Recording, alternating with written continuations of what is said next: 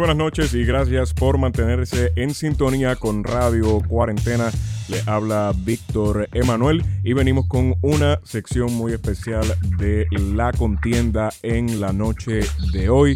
Nos acompañan, eh, como siempre, la periodista María Soledad Dávila Calero y para hablar sobre lo acontecido durante la conferencia de prensa y reaccionar un poco a las respuestas gubernamentales a la crisis del coronavirus, tenemos con nosotros a la salubrista Regina Ortiz y a la neumóloga pediátrica Mariola Rivera. Gracias a todas eh, por estar con nosotros esta noche eh, y bienvenida a la contienda buenas noches y muchas gracias. Bueno, el, el plan original era hablar, poder hablar un poco de, de las particularidades de, que tiene Puerto Rico dentro de, dentro de la situación del COVID-19 y cómo ha sido la, la, respuesta en general del gobierno. Pero da la casualidad que, que hoy la gobernadora, después de una semana de no haber dado conferencia de prensa, eh, dio una conferencia de prensa, no solo mensaje.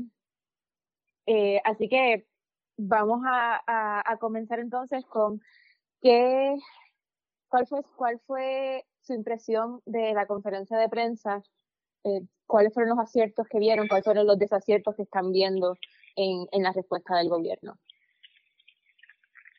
Eh, bueno, yo puedo hablar primero. Tú empiezas. eh, sí, yo empiezo, yo empiezo. Mira, el acierto es el toque de queda, extenderlo. Me parece que es lo que tienen que hacer y pensar que va a ser hasta mitad de abril, yo, creo que es muy conservador. Aquí estamos, tenemos, tenemos que pensar, yo creo que va a ser mínimo hasta mayo. Pero ya empezar el toque de queda como lo está haciendo fue una movida buena.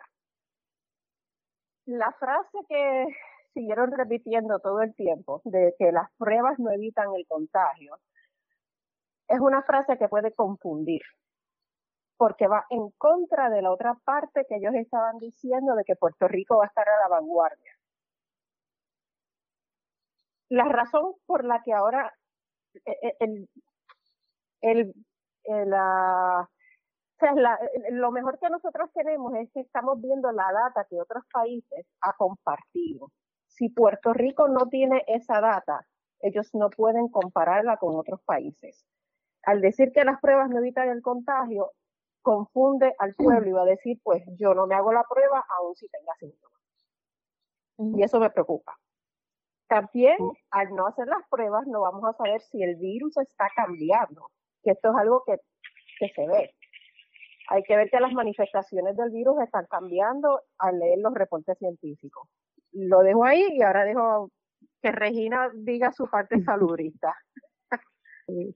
Eh, bueno, igual que, Mari, eh, que Marila, yo estoy de acuerdo con, con extender el toque de queda, este, se modificó el horario también, ahora desde las 7 de la noche, extender la cuarentena y totalmente de acuerdo con, con Mariola y lo que se ha visto en otros países y también a falta de datos que él hasta abril 12 es conservador, este, estamos viendo en otras partes del mundo, inclusive el mismo Estados Unidos a nivel individual de este, de counties, de, de ciudades que están tomando decisiones de cancelar actividades masivas hasta mayo, incluso este, vemos el mismo Real Caribbean que tiene un anuncio los días que iban a cancelar operaciones hasta mayo, algunas rutas junio, julio, pero este, yo creo que por algo se comienza. También me parece un acierto lo de limitar el tránsito vehicular durante la semana con lo de la la distribución de las tablillas por eh, pares e impares, eso está bueno también, pero volviendo a, al tema que llevamos machacando hace mucho tiempo, de lo de las pruebas, este, estamos viendo ya desde hace un tiempo que se está tratando de ignorar tocar un tema tan importante de, de algo que es tan valioso para poder tener la data necesaria para identificar dónde se está regando el virus, de qué manera se está comportando, cómo podemos detenerlo, cómo podemos controlarlo. Esa información no la tenemos ahora y esa información es sumamente valiosa para tomar decisiones de política pública y también para que el pueblo pueda conocer qué es lo que está pasando, porque ahora mismo tú le estás dando instrucciones a las personas de quedarse en su casa.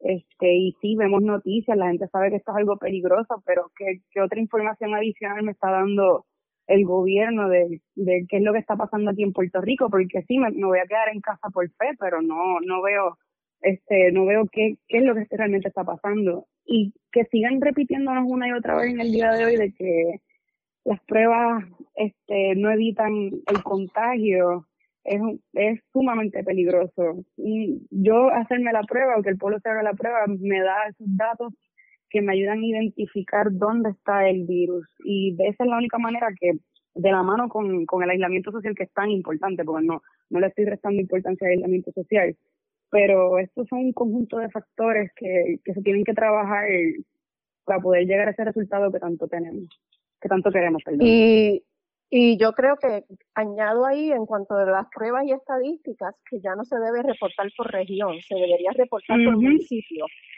Sí, de acuerdo. Eh, es una es una pregunta que no recuerdo cuál eh, periodista la hizo, pero es muy importante. A este punto se necesita eso. Y lo otro que yo sé que la gobernadora contestó que no se podía hacer, que era información privilegiada. Es importante no solo saber si la, la prueba fue positiva o negativa, y la edad y el sexo de la persona, es también por qué, qué síntomas hicieron, eh, este, llegaron a, decir, a hacer que el médico decidiera hacer la prueba. Tener esa información de síntomas no es una información que viole a las leyes de IPA. Porque yo no estoy pidiendo ni nombre ni nada. Yo solo quiero saber por qué se le hizo la prueba. Si fue porque tuvo contacto con alguien o que se presentaba síntomas. Porque, porque es importante saber la, eh, no solo el positivo y el negativo, sino los síntomas en particular que, llevaron a, eso. Bueno, porque primero las pruebas no son 100%. De hecho, hay algunos pacientes que han presentado que, que son falsos positivos y falsos negativos que se ven en las pruebas. Es una prueba nueva. Todavía estamos, es un virus que empezó en diciembre. No es que todo está o sea, es que todo está normalizado y tenemos números reales. Por eso es tan importante saber eh, los síntomas, porque también los síntomas son distintos. Yo como pediatra veo que los síntomas, eh, lo que están reportando, los síntomas en niños son completamente distintos en muchas ocasiones a los síntomas que sienten los adultos. Por eso es importante tener esa, e, e, esa data, porque al final el mundo salva el mundo si yo tengo la data y la puedo compartir con el resto de la comunidad médica y científica salubrista, pues es mucho mejor. Ya que estamos hoy, hoy dijeron en la conferencia que Puerto Rico va a estar a la vanguardia y va a dar este ejemplo, pues vamos a darlo. Yo, eh, por el lado de, de, esa recuperación de información, y esto un poco me lo, me lo trajo a la mente la pregunta de Adriana de Jesús Salamán de Noticel, cuando ella pide clarificación sobre quién va a estar manejando eh, los protocolos y, y el, el coordinador del Task Force me parece que no da una, una respuesta necesariamente precisa o que aclara, cuál, aclara bien ese proceso de, de cuál va a ser el flujo de la información. Y el, y el director ejecutivo del Instituto de Estadísticas se había estado quejando del flujo de información con el Departamento de Salud. Eh, ¿Qué ustedes están viendo en términos de, del flujo de información eh, y, de la manera en que y de la manera en que se está presentando esa información? Yo creo que pues mira, te, la dejo aquí, ¿no? sí, sí. Este, mira, para mí, para mí es muy preocupante lo que hemos visto en las últimas semanas por parte del Departamento de Salud, que es la agencia de salud pública principal del país, nosotros estamos ante una emergencia de salud pública y hemos estado sin cabeza. Este, tuvimos, nosotros vimos, pues, este, la inconsistencia que hubo eh, con el pasado secretario de salud, este, los desaciertos que tuvo la, la pasada epidemióloga del Estado con sus comentarios en cuanto a, a la propagación del virus y cómo podía o no podía afectar a Puerto Rico. Este, y lo que llevamos las pasadas semanas es un cambio y cambia de, de liderazgo, una falta de información, pues una, una inconsistencia overall. Entonces, pues la semana pasada no, nos designan este nuevo Task Force médico que yo, yo comparto con, con muchos otros colegas que teníamos un poco de esperanza ya que ya que pues estaba compuesto por médicos y saludistas, este, profesionales que quizás pues tenían un insight eh, mejor a lo que estaba sucediendo, pero se ha visto también que tampoco, o sea, no, no hay, no hay como una conexión entre las partes, este, han estado por los medios individualmente, cada cual dando su opinión o, la información que el gobierno les provee, porque no, yo no, no me encontré una posición para decir si, si es algo que ellos piensan o, o, que fue que algo que les comentaron. Este, pero no, yo, yo veo a veces que no hay comunicación entre las partes y, y esto es una situación bien, bien urgente donde tiene que haber comunicación entre todas las partes, en, que la, información tiene que estar fluyendo. Eh, aquí se están pidiendo datos desde el principio. Los datos, los datos son tan importantes, los datos te dan poder, te dan conocimiento para tomar decisiones. Y aquí la información no está fluyendo. Eh, nosotros no sabemos cuánta, se nos ha hablado de la capacidad de los laboratorios para realizar pruebas. Entonces nos dicen, ah, están recibiendo pruebas todos los días. Pero entonces tú quieres que todo el mundo que pueda se haga pruebas de los que tienen síntomas, pero no se está utilizando la capacidad. O ese tipo de cosas no, que nos podrían ayudar a tener un mejor panorama que tanto hace falta en, en esta situación para tomar decisiones, pues no lo estamos recibiendo. Y, y me preocupa, me preocupa. Hoy mismo nos nombraron un, un secretario de salud nuevo, este, que no, no, no se expresó, este, nos enteramos que la, doctora de Seda ya no está, pero tampoco se presentó el equipo de epidemiología del Departamento de Salud nuevo, que son los que guían estos estos procesos, ¿sabes? Que pues eh, uno tiene que estar tratando de, de pick up bits and pieces entre todo el mundo y como quiera no encaja una cosa con la otra y y yo pienso que pues todavía todavía seguimos caminando a ciegas este y se nos puede hacer tarde todavía estamos a tiempo para tomar decisiones que pueden cambiar este cómo todo esto vaya a terminar, pero hay, hay que empezar a moverse y hay que empezar a ponerse de acuerdo porque no es no lo estamos viendo. Es bien interesante. Yo por mi parte, eh, eh, te dejo. No se preocupe. No, eh, somos muchos, somos muchos a la vez. No, esta es la crisis usual de, de cuando te hacemos este segmento, como es por teléfono, no podemos poner la cara, no sabemos quién va a hablar primero. este, pero es muy interesante eh, un asunto que trajo Regina, que yo creo que ha, ha levantado indignación colectiva de parte de todo el mundo, es cómo se nos dejó saber la salida de la doctora de seda del Departamento de Salud. ¿Cómo es posible que llevamos semanas sin saber de esta señora que resultó no ser verdaderamente epidemióloga eh, eh, y, que pues evidentemente se había recibido, el gobierno había recibido muchas críticas de, su gestión, eh, del que entró en ella, ¿no? Y, y, desde su manejo, tanto como del exsecretario de salud, de la crisis que se vivió durante el huracán María. y que la gobernadora, no, no, ¿verdad? No, desde Fortaleza no tuvieran la, la, la, la no sé, la mentalidad tal vez de, de, que eso es información necesaria a la hora del manejo de una crisis donde toda eh, eh, la gente de, de, Puerto Rico y tanto oficiales de salud como médicos deben estar informados de quiénes son los oficiales eh, que responden ante estas situaciones y el hecho de que eso fuera así como, ah, bueno, yo no sé si ustedes sabían, ¿verdad? que evidentemente no sabemos, pero pues la doctora de seda ya no está aquí. Eh, y como bien mencionaste, este, ella misma dijo, sí. no tenemos respuesta todavía. O sea, e, ella, eh, ahora mismo no hay epidemióloga, punto. En medio de una epidemia. Exactamente. Tú sabes. Eh, yo no sé de verdad. Entonces, lo que yo iba a añadir era que la conferencia fue un poco eh, entre, era confusa porque primero, primero pusieron de excusa de las pruebas no llegan a Puerto Rico porque estamos en competencia con todo el mundo. Pero después nos aseguran que van a llegar los ventiladores. Entonces, una cosa no puede con la otra.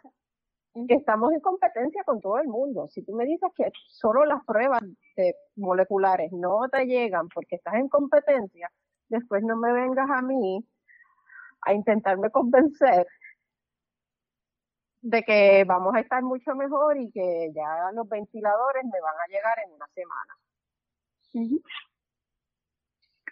Yo, eh, Ah, no, disculpa. no, no. Próxima pregunta. No, que, hoy el gobierno tuvo un doble round porque tuvimos la conferencia de prensa esta tarde con una hora de atraso, eh, pero hoy por la mañana también vimos un programa especial eh, de, de, la gobernadora junto con el Task Force médico, eh, donde pues, yo creo que hubo unas cuantas respuestas que parecían más en la línea política que en la línea salubrista. Eh, no sé cuál, cuál haya sido la impresión de ustedes sobre ese programa. Eh, yo no puedo comentar porque yo no lo vi. Si Regina lo vio, sí, yo lo vi. comentar. Eh, sí, sí. Eh, bueno, yo yo vi el, el, el Q&A que hubo esta mañana y y honestamente estaba pues estaba looking forward to it porque llevaba tiempo deseando poder escuchar a, a los miembros del task force. Y pues para mí fue bastante frustrante lo que allí ocurrió porque pues se, se notaba que había una agenda detrás detrás de todo esto y no yo no lo, no lo vi tanto que iba por la línea de orientar, sino más, más por propaganda y para mí fue bien frustrante como como saludista, como ciudadana de Puerto Rico, porque yo estaba buscando respuesta. Y yo sé que yo he comentado y mucha gente ha comentado que, se, que los mismos miembros del Task Force mencionaban una y otra vez, ah, el, gracias a la gobernadora, el gran trabajo de la gobernadora. Y mira, pues yo no, no creo que es el momento para, para estar alabando a, a la gobernadora o cualquier otro líder político, este, aunque sí yo soy fiel creyente de que el éxito, el éxito de, de ella o de su equipo de trabajo es el éxito de todos, porque al fin y al cabo ellos son los que están tomando esas decisiones grandes.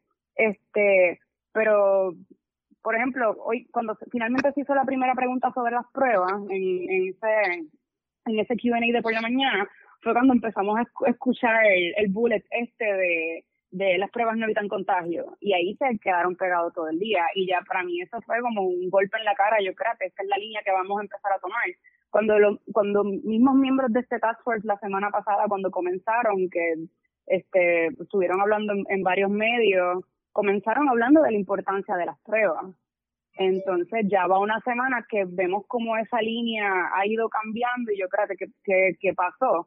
Y eso no es lo que uno quiere estar escuchando eh, ahora mismo y, y, y me, ¿sabes? menos en este momento en particular. Yo quiero contestaciones porque está saliendo todos los días a decirme, hay tantas pruebas, pedimos tantas pruebas. Este, uno escucha y lee casos de personas con síntomas que están saliendo siguiendo las mismas instrucciones del gobierno. O sea, tenemos a la gobernadora repitiéndonos todo el que tenga síntomas y tenga orden médica, este, puede ir y se le hace la prueba, se le tiene que hacer la prueba, pero entonces después lees personas que están yendo a los sitios con su orden médica, con sus síntomas, con todo, y se les niega la, la prueba o le dan cita para después. Entonces, ¿qué es lo que realmente está pasando? Y, y esa, esa, mm, ese programa que hubo, hubo por la mañana, pues no, trataron de desviar de toda manera el tener que tocar el prueba, incluso eh, tocar el tema de las pruebas. Incluso me chocó que sacaron un test kit allí en, ah. en, en, el programa este y también le, yo me quedé así como en choque y lo leí también otra persona en, en las redes como que, espérate, porque ellos están haciendo todo este display, este show de, ah, mira cómo esto funciona, yo, pero no estamos cortos de pruebas. Y estás perdiendo tu tiempo en demostrarnos cómo algo funciona cuando ya se ha explicado en un sinnúmero de ocasiones cómo funciona cada una de estas distintas pruebas y lo que queremos es respuestas la gente se está desesperando. Esto, esto es una situación de vida o muerte. No estamos para, para que me estén haciendo cuentitos ni desviándome el tema de, de las cosas importantes que necesitamos saber. Y yo pienso, pues, esa, esa hora entera que se dedicó esta mañana con el Task Force a contestar preguntas, pues, quizás superficiales y, y batear con bullets lo que era sustancialmente importante, pues, pues, para mí fue una pérdida de tiempo y fue bastante desafortunado porque yo pensaba que pues este equipo de trabajo podía encaminar lo que el departamento de salud el liderato del departamento de salud no había podido lograr pues a lo mejor pues estas personas podían como que jamaquearlo un poco pero estoy un, estoy decepcionada y un poco frustrada este tenía otras expectativas pero vamos a ver, vamos a ver qué pasa. Y fíjate. Sí, yo creo que. Eh, ajá. ahora, ahora que lo trajiste, este, eh, Regina, una de las cosas muy particulares, y yo creo que tanto María Soledad y yo en un momento dado lo habíamos, eh, nos llegamos a comentar lo mismo, y es que mientras veíamos el programa esta mañana, eh, lo primero que viene a la mente es un programa propagandista, ¿no? Y, es todo este equipo de médicos sentados con la gobernadora en el medio, diseñado en la plataforma de comunicaciones del gobierno, eh, donde están todos ellos alabando a la gobernadora, diciendo como ella, una verdad, las decisiones que ella han tomado van a salvar vidas. Y, y llegó un punto dado donde yo fui uno en un momento dado que, que el mismo, cuando anunciaron por primera vez el Task Force, dije, concho, mano, tú sabes que yo creo que esto está encaminado en la dirección correcta. Por fin, pues tenemos profesionales de salud eh, serios que van a estar eh, eh, orientando y, ayudando a la respuesta gubernamental en una crisis como esta. Y ha resultado que, pues, no sé, se ve como si, si la gobernadora simplemente trajo esta línea de profesionales para justificar las medidas que ella ha tomado desde las voces de, de, profesional médico y lo triste es que, pues, según parece, muchos de ellos se han prestado, ¿no? Y lo que tú mencionaste que es bien importante es como ya la línea discursiva del gobierno se ha convertido en que las pruebas no salvan vidas. Las pruebas no salvarán vidas, pero los datos que nos producen esas pruebas sí. Exacto, yo no, yo no la, la línea de, de la, las pruebas no evitan contagio, como, como bien dijo la doctora, si la gente, la gente sabe que las pruebas no son una medicina, que no, no, no son un proceso de inmunización, la gente está clara en eso, la gente no está pidiendo las pruebas por eso, es porque si tú no sabes cuánta gente está contagiada, y no sé cuánta gente está contagiada, cuántas de esas personas puede que, que, que necesiten una hospitalización o cuidado intensivo, tú no puedes preparar la respuesta del gobierno este, y en eso, y, con eso quiero ir transicionando a, a una discusión un poco más amplia de, de cuál ha sido la, la respuesta del gobierno y, y, cuáles son las particularidades de Puerto Rico. Yo me acuerdo cuando comenzó a regarse el, eh, el virus y, y, empezaron a hablar de, de que esto podría convertirse en pandemia al principio la gente decía, ah, pero eso no tiene tasa de mortalidad alta y eso, eso solo afecta a la gente con condiciones preexistentes y a la, y a la gente mayor. Y decía, bueno, pero es que esa es la población de Puerto Rico. ¿Cómo, ¿Cómo tú no, o sea, Puerto Rico tiene una población cada vez más envejeciente y tiene una tasa alta de, de una, de, de varias condiciones eh, preexistentes, entre ellas una muy particular para este caso, que es el, el asma, que es uno de los, de los temas que, que la doctora Mariola Rivera eh, ha tocado. Y no sé si, si, quiere si puede abundar sobre la situación del asma en Puerto Rico y cómo eso afecta, la, cómo se puede afectar el COVID. Ok, pero pues mira, antes de abundar sobre el asma, un detalle bien importante que fue lo que tocó Regina en cuanto a las pruebas. Ok, al tener los números no solo nos ayuda para epidemiológicamente, es también para los recursos médicos. Recuerda que la discusión de hoy, en la conferencia de prensa, dijeron que solo hay de 300 a 500 ventiladores en total en toda la isla. O sea, eh, somos 3.5 millones de habitantes y solo tienes 500 ventiladores.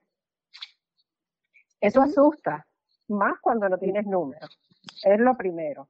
Segundo, ordenar más ventiladores.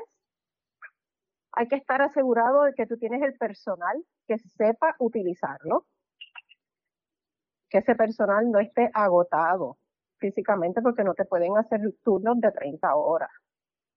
El paciente se decompensa, tú tienes que seguir mirando las curvas porque un médico solo sí puede ver, tener 10, 15 pacientes en un ventilador, pero el terapista respiratorio, la enfermera, son los que están ahí en primera línea.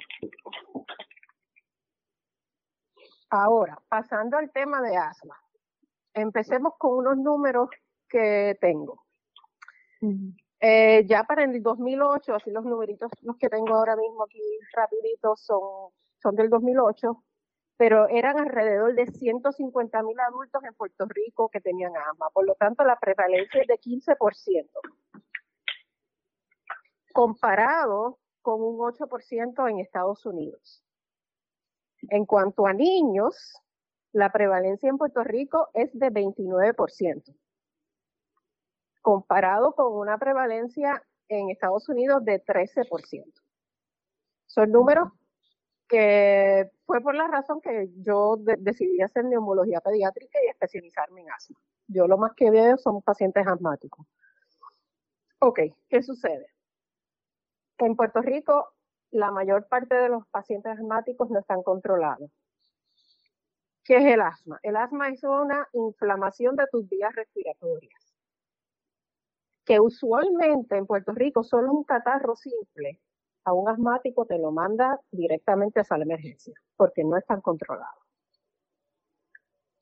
Al añadirle eso con la patología del COVID, el COVID lo que hace es atacar las vías respiratorias.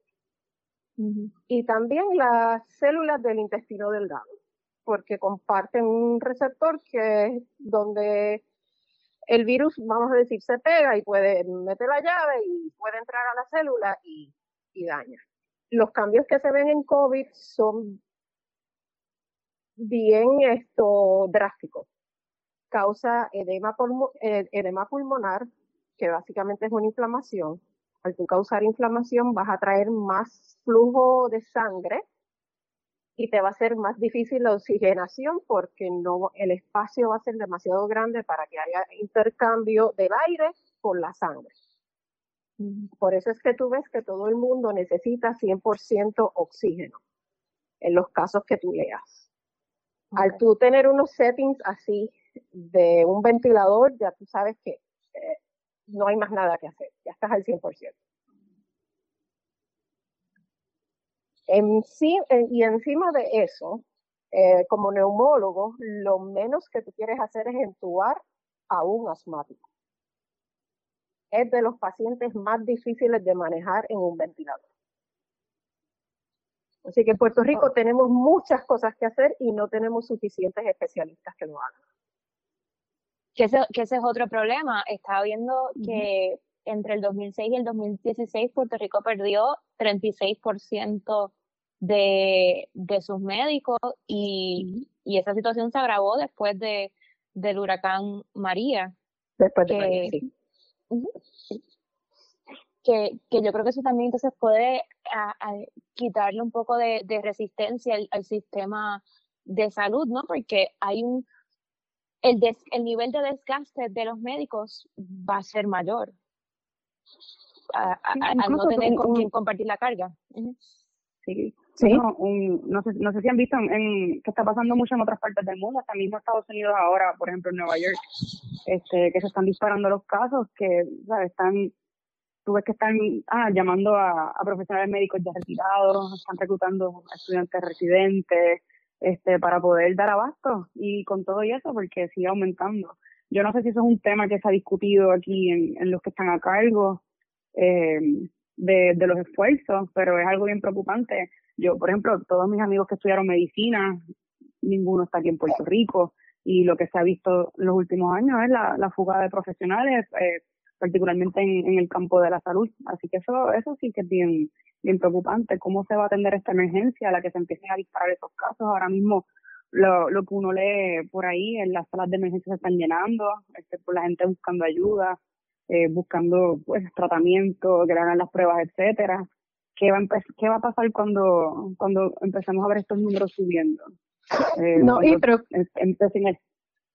Sí, sí. No, pero, pero preocupa más también que entonces al todos los médicos jóvenes irse de la isla, los médicos que quedaron son la población ya que está mayor de 50 años, que es la población que también está en mayor riesgo.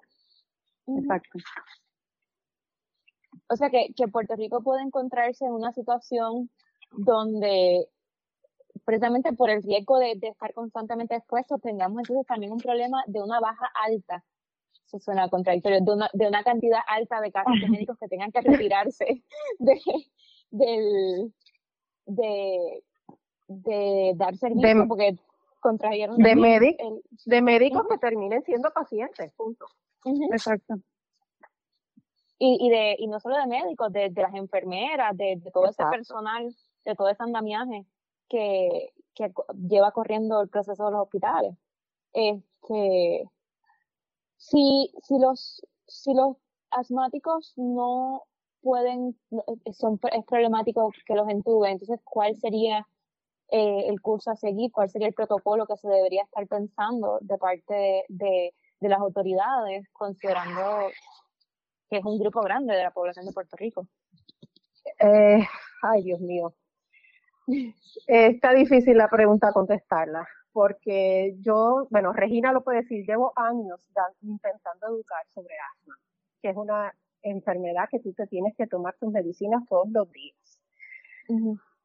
Atacarlo ahora va a ser difícil. Yo lo único que puedo hacer es seguir educando y decir, por favor, si no lo has, si te olvidaste ya de, de, tus medicinas diarias, las ahora.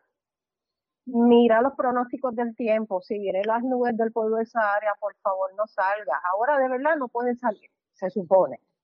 Eh, quédense en su casa. Si tienen alergias, tómense sus medicamentos de alergia para intentar evitar el resto de todas las cosas que agravan el asma. Eh, eh lo de intubar eh, asmáticos, realmente hasta se necesita un anestesiólogo para hacerlo bien. No es un proceso fácil. Entonces, eh, parafraseando uno de los mensajes que lleva dando Víctor a través de estos episodios, esta, esta enfermedad nos cogió desprevenido. Eh, y que ustedes ven dentro del Departamento de Salud que eh, pueden ser los huecos por donde puede eh, quedarse abrumado el, el, sistema porque no, no, como la estructura previa a esta crisis no se trabajó, va a ser mucho más difícil trabajarlo mientras estamos tratando de responder a, al COVID-19.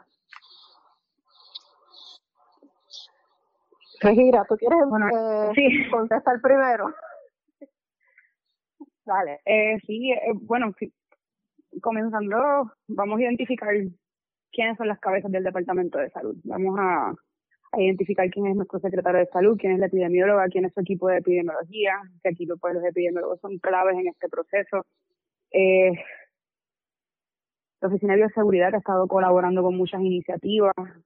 Ahora traigo el ejemplo de lo que se ha tocado tanto de lo del rastreo el contact tracing, eh, que salió a la luz los otros días, una excusa de que no se estaba realizando porque el personal del Departamento de Salud no daba abastos, cuando es algo que debió haber comenzado hace tiempo, pues leímos esta semana que, que se están convocando estudiantes de, de la Escuela de Salud Pública para poder colaborar voluntariamente con este proceso, pues identificar colaboraciones que refuercen. Yo, yo trabajé en el Departamento de Salud dos años eh, desde el 2014, me parece.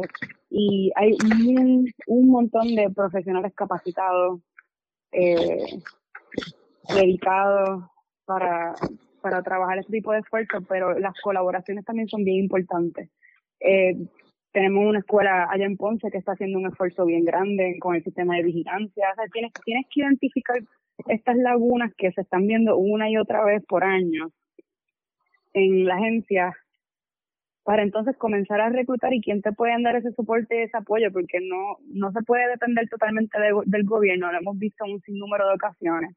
Ahora en esta emergencia lo estamos viendo aún más, lo vimos con María, lo vimos eh, con los terremotos y ahora tenemos esta situación tan, tan debido a muerte y que vemos las mismas, las mismas fallas una y otra vez, pues tenemos que comenzar a delegar también para reforzar estas iniciativas, porque si no, ¿sabes? No, no nos vamos a mover de esto.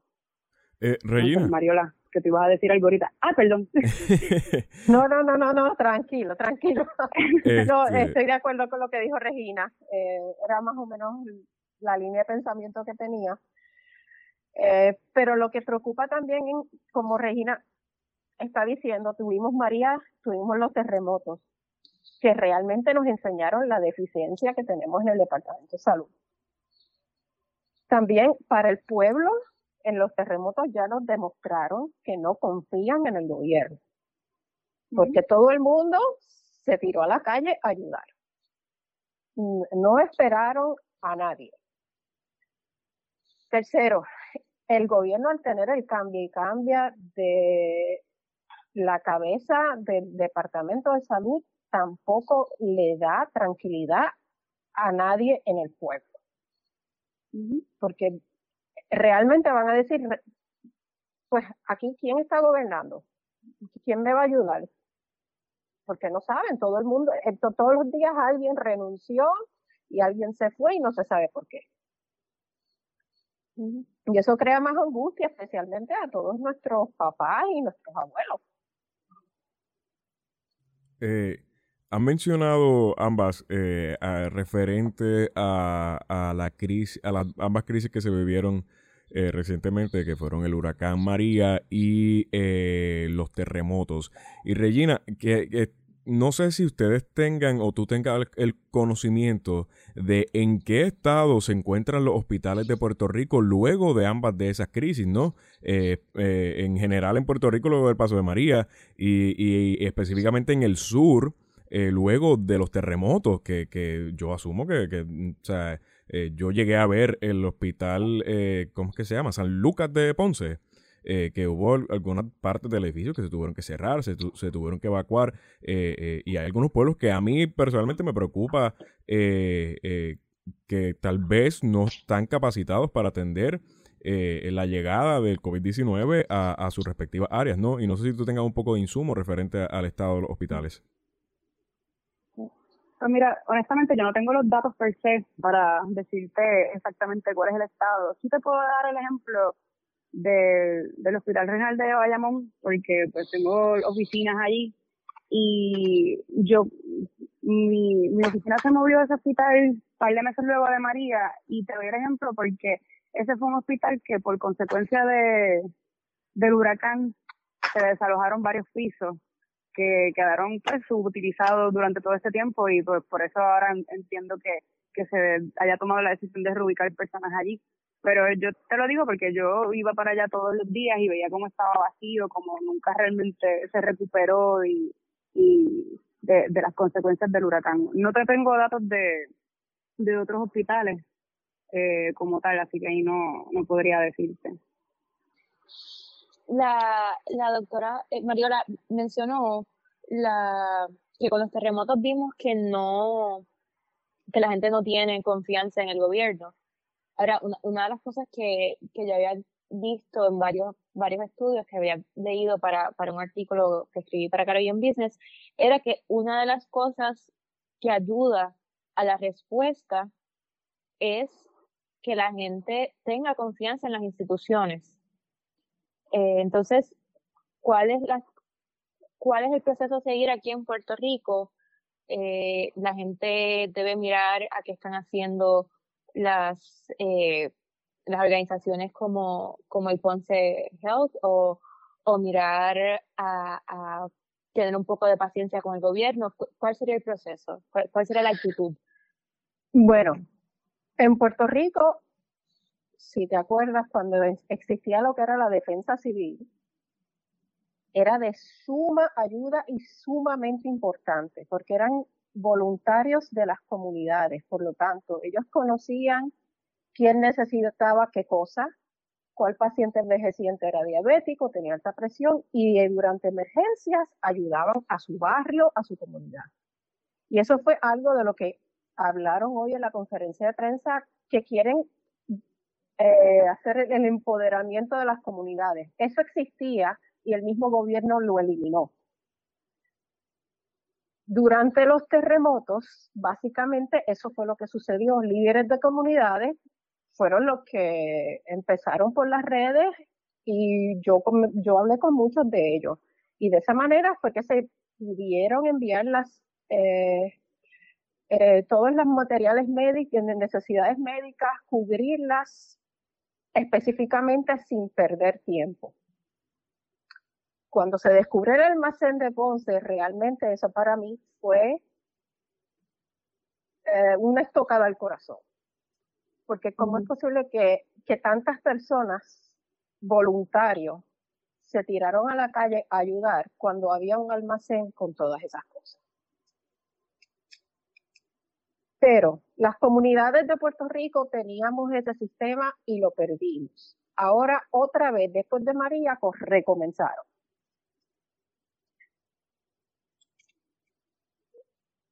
Regina, no sé si tienes algo que añadir sobre eh, el impacto de la desconfianza en las instituciones en estas situaciones y, y o qué se puede hacer.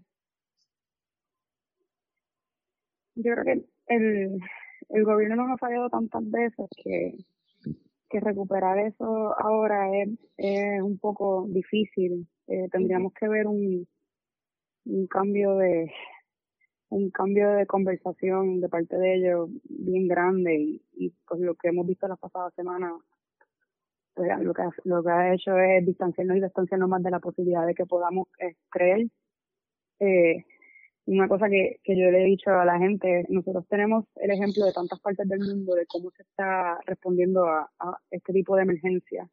Nosotros no, o sea, no, aquí, aquí no hay por qué tener que, escribir algo desde cero, porque lo estamos viendo en otras partes del mundo. Tenemos que identificar qué está funcionando en otras partes, qué, qué no está funcionando y adaptarlos a, a nuestra realidad, a nuestra cultura.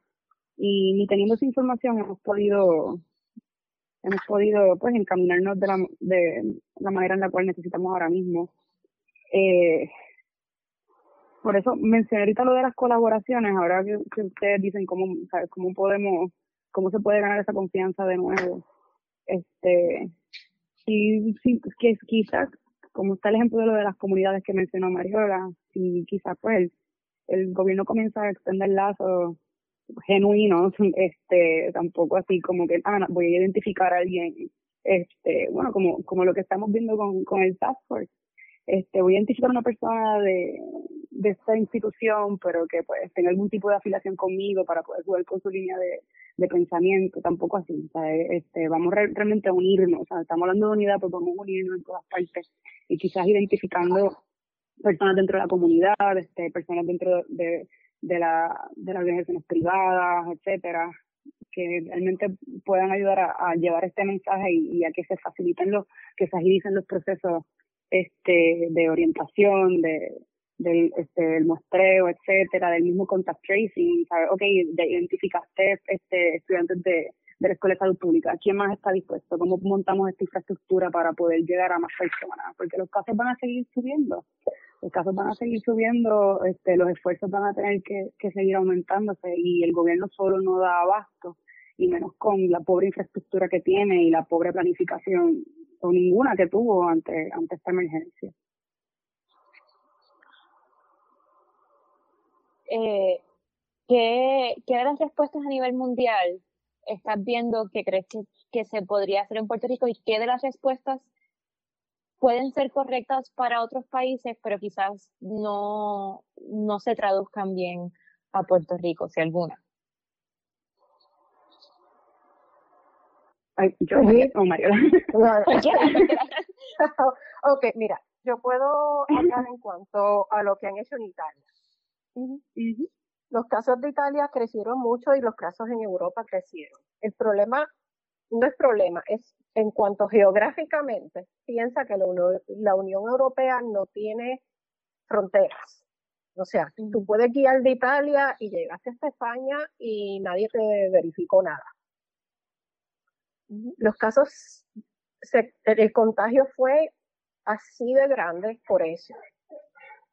A Italia también Puerto Rico la puede usar como un ejemplo de qué hacer porque la población italiana es muy similar a la población puertorriqueña en cuanto a, edad. La población italiana también son envejecientes en su mayoría.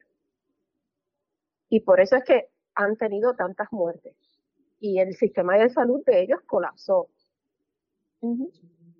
Eh, ¿Qué sucedió? En Estados Unidos el problema ha sido hasta ahora que no ha habido un toque de queda, los aeropuertos internacionales se quedaron abiertos y no, y no estaban no estaban chequeando a nadie realmente, porque tenían la mentalidad de que aquí no va a pasar nada.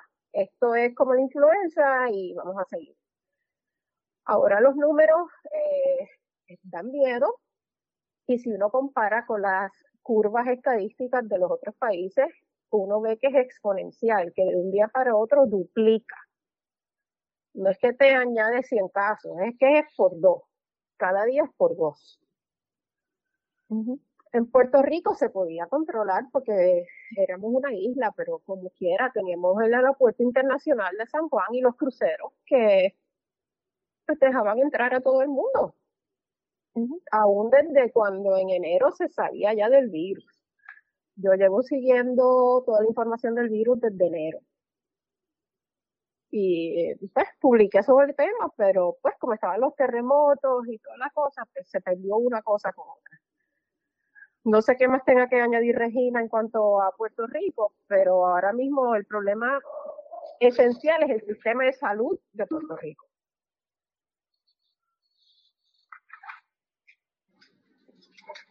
En el, en el caso de, Puerto Rico, como, como he mencionado, hay una situación de, de una crisis sobre otra crisis sobre otra crisis.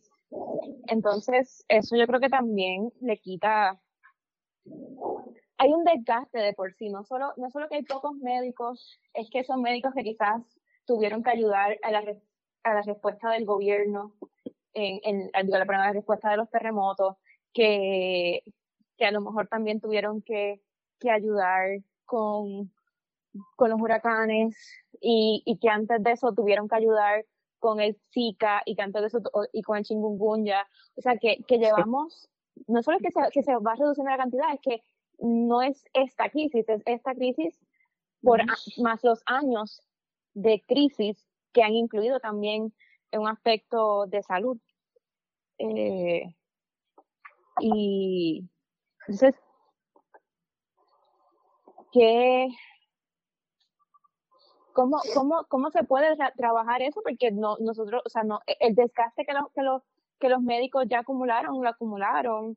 Eh, y, y, y entonces, ¿cómo, ¿cómo uno lo puede trabajar? ¿Cómo, y, y de cara al futuro, ¿qué, una vez salgamos de esta situación, ¿qué medidas debe tomar el gobierno para que estemos en una posición mejor o más fuerte de cara a, a una futura situación de salud de esta, de esta magnitud o parecida. Regira, ¿vas tú o yo? No, te iba a decir, te iba a comentar que tú, que tú hablaras, porque como tú, sabes, tú eres médico, tú eres profesional de, la, de la salud, Mira, puedes dar un mejor insumo. Sí, esto, hay varias cosas. Uno, en Puerto Rico hay muchas escuelas de medicina. Al año se gradúan muchísimos estudiantes de medicina. Perfecto. El problema es que Puerto Rico no tiene suficientes plazas de residencia para ofrecerle a todos esos, estudiantes. Por lo tanto, Puerto Rico entrena estudiantes de medicina que se ven obligados a irse de la isla para poder hacer sus residencias o se quedan en Puerto Rico, eh, toman la revalida criolla, como le llaman, y son generalistas, que su trabajo se les, se les respeta, pero se necesitan especialistas y en Puerto Rico no hay suficientes puestos de residencia para dar eso. Si ahora mismo tuviéramos más residentes médicos, la respuesta de salud pudiera ser mucho mejor. Porque al tú tener un residente, un médico que está de supervisor, le alivian el trabajo, no es que él hace menos, es que él puede delegar. Y es de sabios poder delegar trabajo, porque si no terminas mal. El cuerpo te va a pasar factura. Eh, yo creo que esa es una de las cosas más importantes ahora mismo pensar en Puerto Rico, cómo si tenemos tantas escuelas de medicina, tantos estudiantes, darles la oportunidad de volver a tener residencia, porque se cerraron muchas plazas después de la reforma de salud. Y esto es ahora un problema que lo estamos viviendo, decisiones que fueron tomadas hace tantos años, ahora estamos viendo los resultados. Y, y creo que hay que darle oportunidad a talentos nuevos a talentos que no tengan nada que ver con política partidista, a talentos que sean que su vocación es ser salubrista, epidemiólogo, médico, enfermero, darles esa oportunidad de poder ayudar al pueblo.